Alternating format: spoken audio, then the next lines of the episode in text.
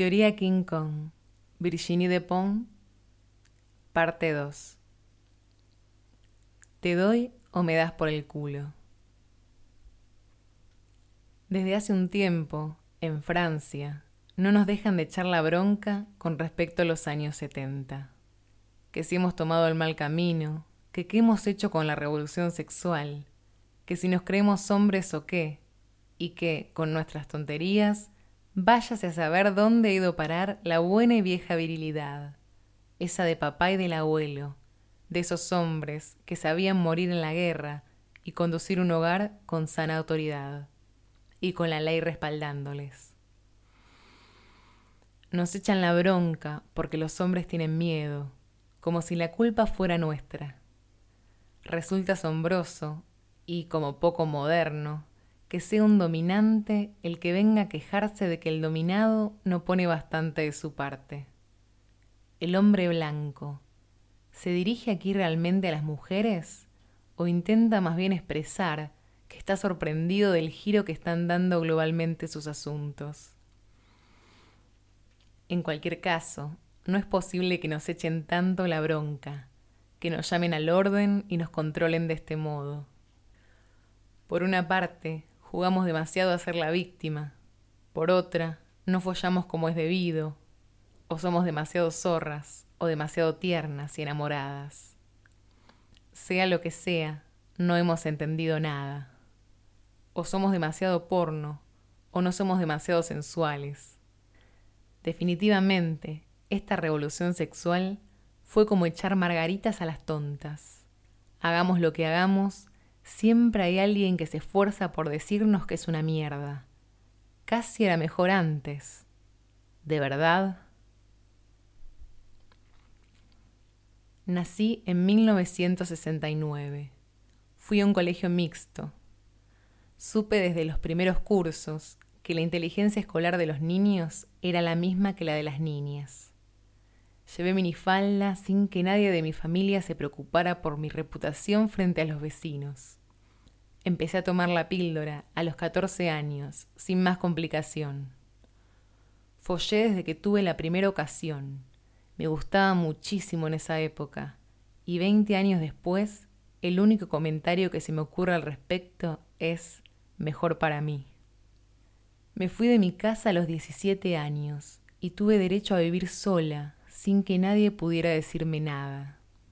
Siempre he sabido que trabajaría, que no estaría obligada a soportar la compañía de un hombre que me pagara el alquiler. Abrí una cuenta corriente a mi nombre, sin ser consciente de que pertenecía a la primera generación de mujeres que podían hacerlo sin depender de su padre o de su marido. Empecé a masturbarme bastante tarde, pero ya conocía la expresión después de haber leído libros muy claros sobre la cuestión. No era un monstruo social porque me masturbaba. En todo caso, lo que yo hacía con mi coño era asunto mío. Me he acostado con cientos de tíos y nunca me he quedado embarazada. Y de todos modos, sabía dónde abortar, sin necesidad de autorización sin poner mi vida en peligro. He sido puta. Me he paseado por la ciudad con tacones altos y escotes largos sin rendir cuentas a nadie. Cobraba y me gastaba cada céntimo que ganaba. He hecho autostop. Me violaron y después volví a hacer autostop.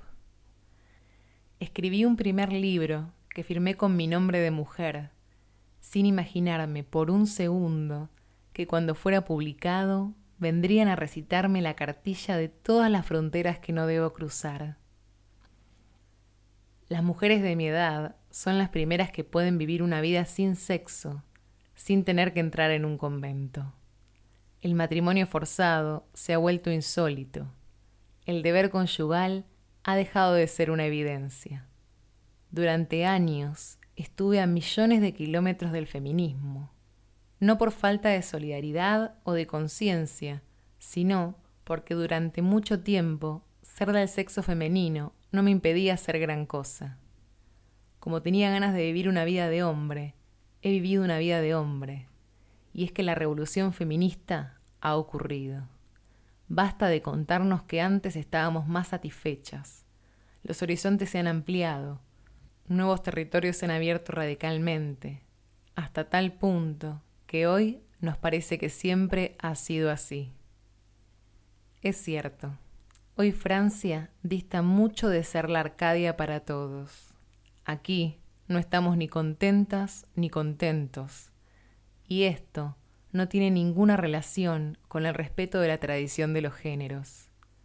Podríamos quedarnos todas en delantal en la cocina y tener hijos cada vez que follamos. Eso no cambiaría en nada la quiebra del sistema de trabajo, del liberalismo, del cristianismo y del equilibrio ecológico. Las mujeres que me rodean ganan efectivamente menos que los hombres, ocupan puestos subalternos, encuentran normal que las menosprecien cuando emprenden algo. Existe un orgullo de sirvienta que avanza con trabas, como si fuera útil, agradable o sexy. Un goce de esclavo en la idea de servir de trampolín. Nos avergüenza nuestro poder. Siempre estamos vigiladas, por los hombres que siguen metiéndose en nuestros asuntos para decirnos lo que nos conviene y lo que no. Vigiladas, sobre todo, por las otras mujeres, por la familia, por las revistas femeninas, por el discurso dominante. Es necesario reducir nuestro poder, nunca bien visto en una mujer. Competente quiere decir todavía masculino.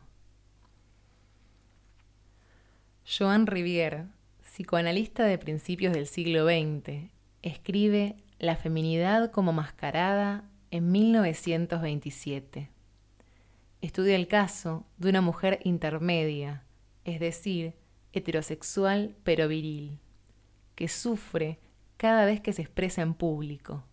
Tiene un miedo tan horrible que pierde los papeles, que se traduce en una necesidad obsesiva y humillante de atraer la atención de los hombres. El análisis desveló que su coquetería y sus flirteos compulsivos se explicaban de este modo.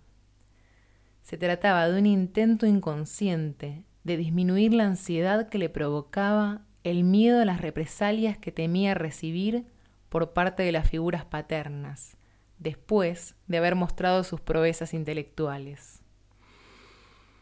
La demostración en público de sus capacidades intelectuales, que en sí misma representaban un éxito, adquiría el sentido de una exhibición que pretendía mostrar que ella poseía el pene del padre, después de haberlo castrado.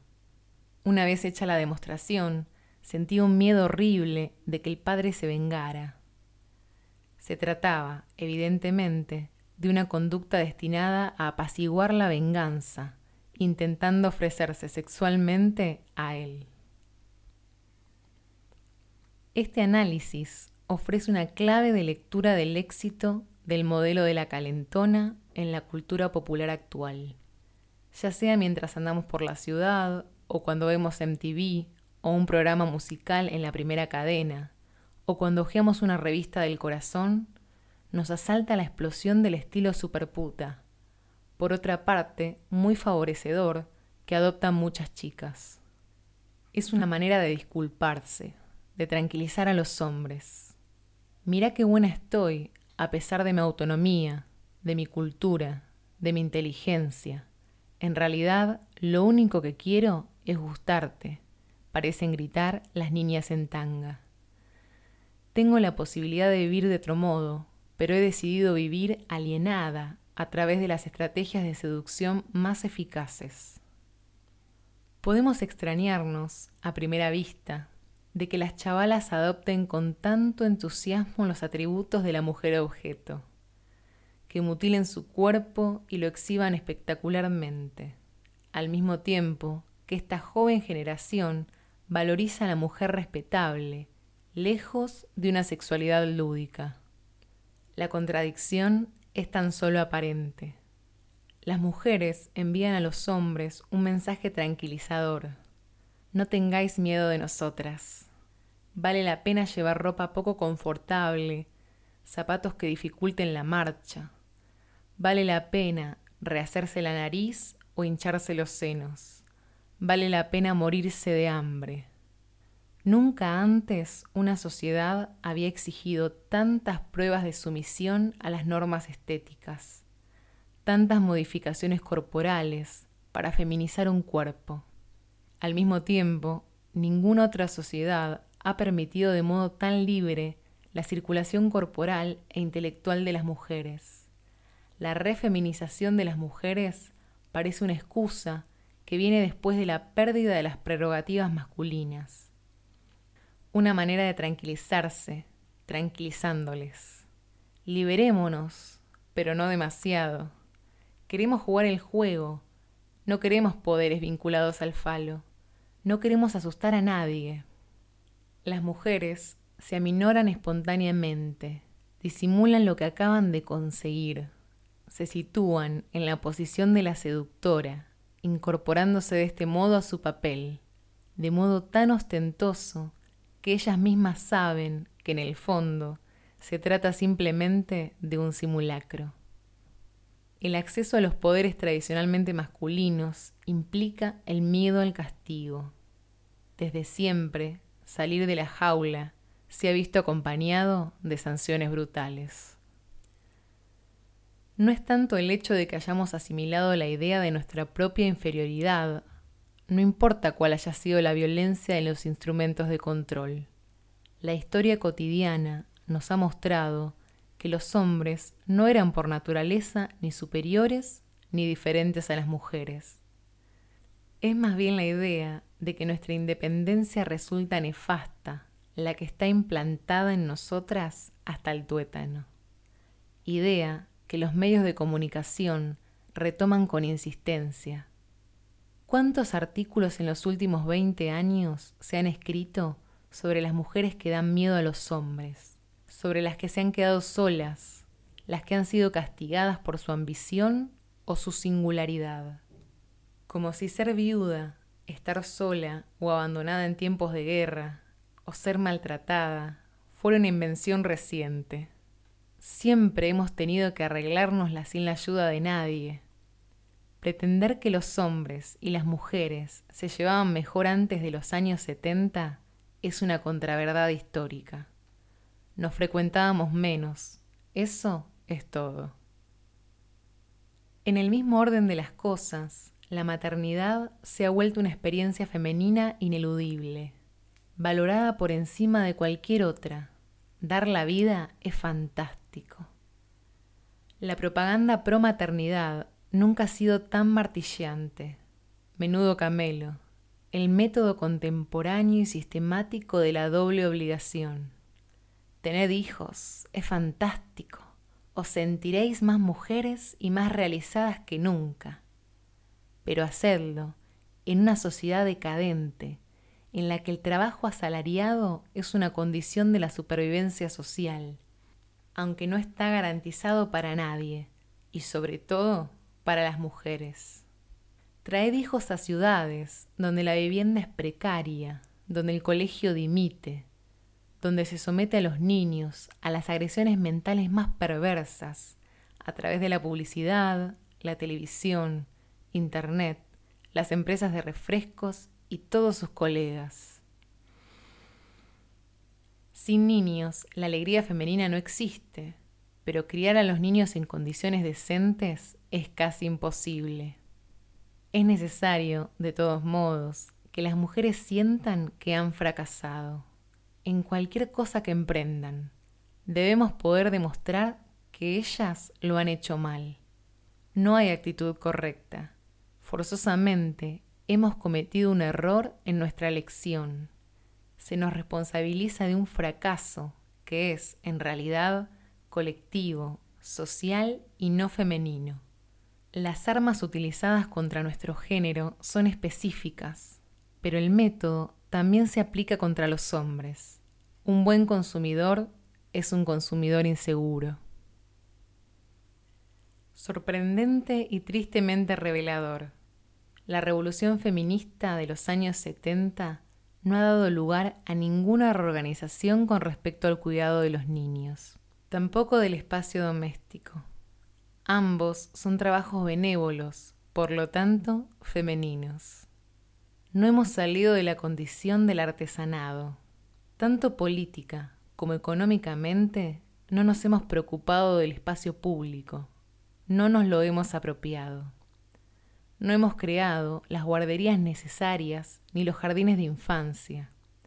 No hemos creado los sistemas industriales de trabajo a domicilio que nos hubieran permitido emanciparnos. No hemos invertido en estos sectores económicamente rentables, ni para hacer fortuna, ni siquiera para que sirvieran a la comunidad. ¿Por qué nadie ha inventado el equivalente a IKEA para cuidar a los niños? El equivalente a Macintosh para hacer las tareas domésticas. La organización de la colectividad sigue siendo una prerrogativa masculina. Nos falta seguridad con respecto a nuestra legitimidad para irrumpir en lo político. No se puede pedir menos, visto el terror físico y moral al que se enfrenta nuestra categoría sexual. Como si otros se fueran a ocupar correctamente de nuestros problemas, y como si nuestras preocupaciones específicas no fueran tan importantes. Nos equivocamos. Si parece evidente que las mujeres se vuelvan tan corruptas y asquerosas en contacto con el poder como los hombres, parece también innegable que ciertas consideraciones son específicamente femeninas. Abandonar el terreno político, como lo hemos hecho nosotras, marca nuestras propias resistencias a la emancipación. Es cierto que para luchar y tener éxito en política se requiere estar lista para sacrificar la feminidad, porque hay que estar dispuesta a combatir, triunfar y demostrar el poder de una. Hay que olvidarse de ser dulce, agradable, servicial. Hay que autorizarse a dominar al otro, públicamente. Pasar de su consentimiento, ejercer el poder frontalmente, sin remilgos ni excusas, porque son escasos los contrincantes que nos felicitarán por haberles ganado. La maternidad se ha vuelto el aspecto más glorificado de la condición femenina. Es también, en Occidente, el dominio en el que el poder de la mujer se ha intensificado más. Lo que era cierto en el caso de las niñas desde hace tiempo, el dominio total de la madre, lo es hoy también en el caso de los niños. La mamá sabe lo que es bueno para su hijo, nos lo repiten de todas las maneras posibles. En ella reside intrínsecamente ese asombroso poder, réplica doméstica de lo que se organiza colectivamente. El Estado siempre vigilante sabe mejor que nosotros lo que debemos comer, beber, fumar, ingerir, lo que podemos ver, leer, comprender, cómo debemos desplazarnos, gastar nuestro dinero, distraernos. Cuando el gobierno reclama la presencia de la policía en el colegio o pide la presencia del ejército en los barrios periféricos, no introducen una figura viril de la ley en el dominio de la infancia. Se trata más bien de la prolongación del poder absoluto de la madre. Solo ella sabe castigar, encuadrar y mantener a los niños en estado de crianza prolongada. Un Estado que se proyecta como madre todopoderosa es un Estado fascista. El ciudadano de la dictadura vuelve a la condición de bebé, con los pañales bien limpios, bien alimentado y mantenido en su cuna por una fuerza omnipresente que todo lo sabe, que tiene todos los derechos sobre él, y todo ello por su propio bien se libera al individuo de su autonomía, de su facultad de engañar, de ponerse en peligro. Nuestra sociedad tiende hacia ahí, posiblemente porque ya hemos dejado atrás nuestro tiempo de gloria. Regresamos hacia estados de organización colectiva que infantilizan al individuo. Según la tradición, los valores viriles son los valores de la experimentación, del riesgo, de la ruptura con el hogar. Los hombres se equivocan si se sienten alegres o protegidos al ver que desde todos los ámbitos se menosprecia, se entorpece y se designa como funesta la virilidad de las mujeres. Lo que se cuestiona es tanto nuestra autonomía como la suya. En una sociedad de vigilancia liberal, el hombre es un simple consumidor como cualquier otro, y no es deseable que tenga más poder que una mujer. El cuerpo colectivo funciona como un cuerpo individual. Si el sistema es neurótico, engendra inmediatamente estructuras autodestructoras. Cuando el inconsciente colectivo, a través de los instrumentos de poder de los medios de comunicación o de la industria cultural, sobrevalora la maternidad, no lo hace ni por amor de la feminidad ni por bondad global.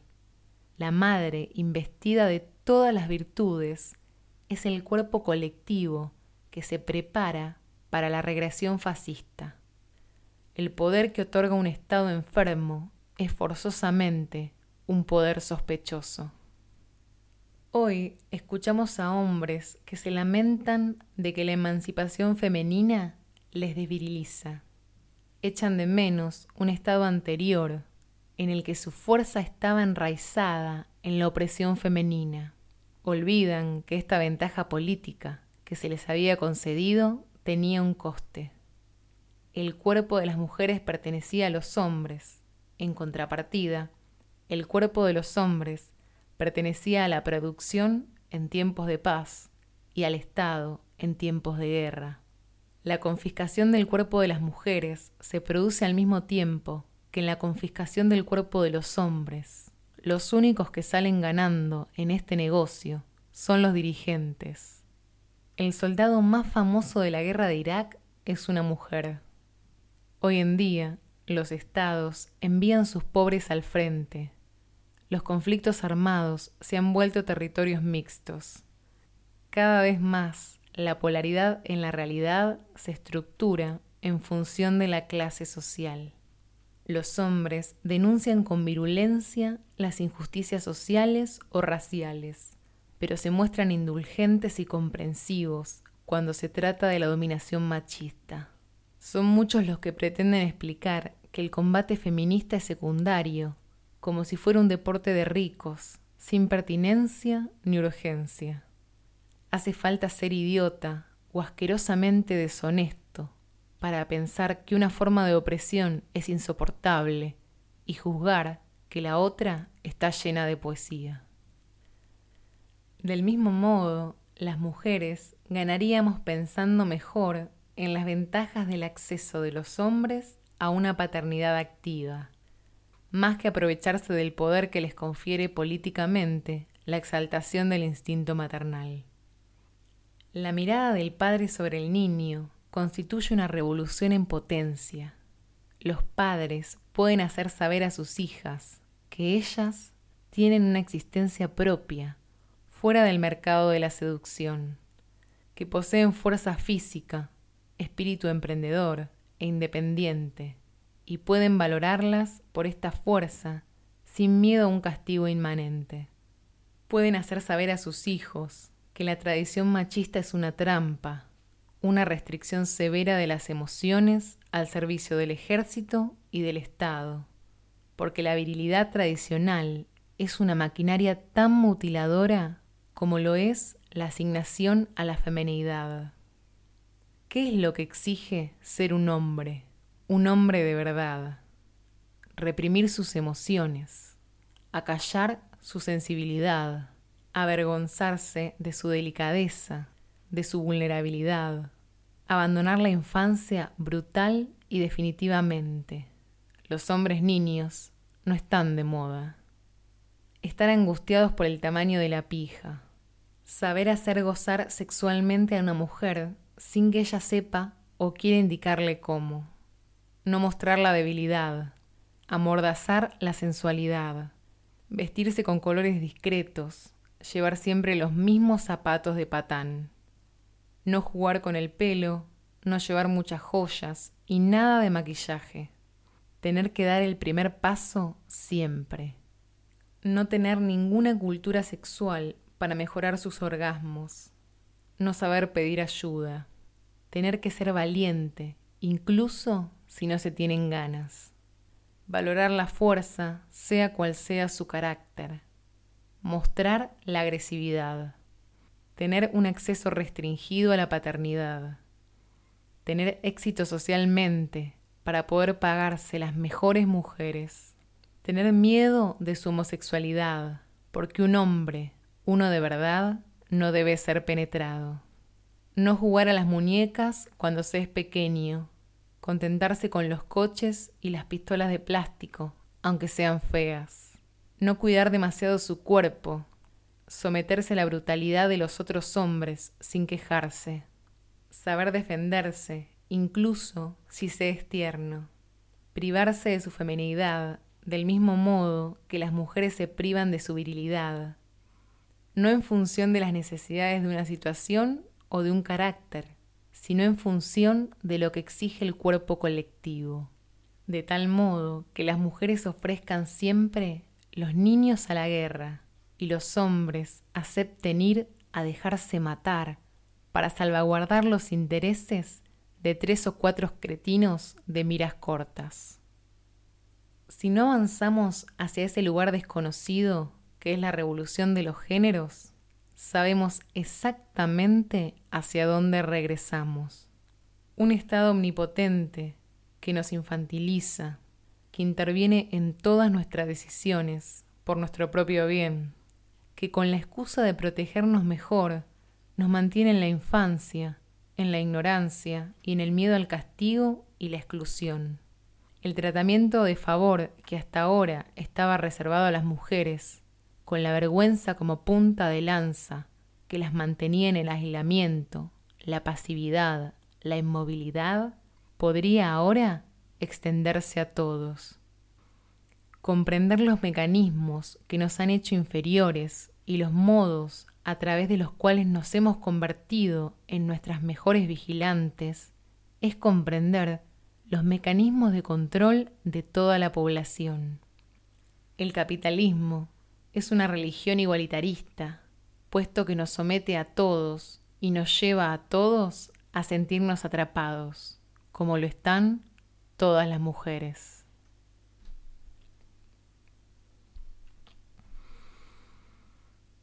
Cita al final del capítulo. En Estados Unidos y en otros países capitalistas, las leyes contra la violación fueron originalmente formuladas para proteger a los hombres de las clases altas frente a las agresiones que podrían sufrir sus hijas y esposas.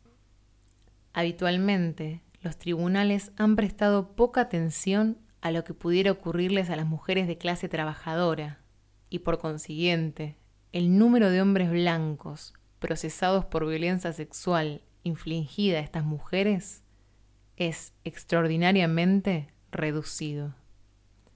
Angela Davis, Mujeres, Clase y Raza, 1981.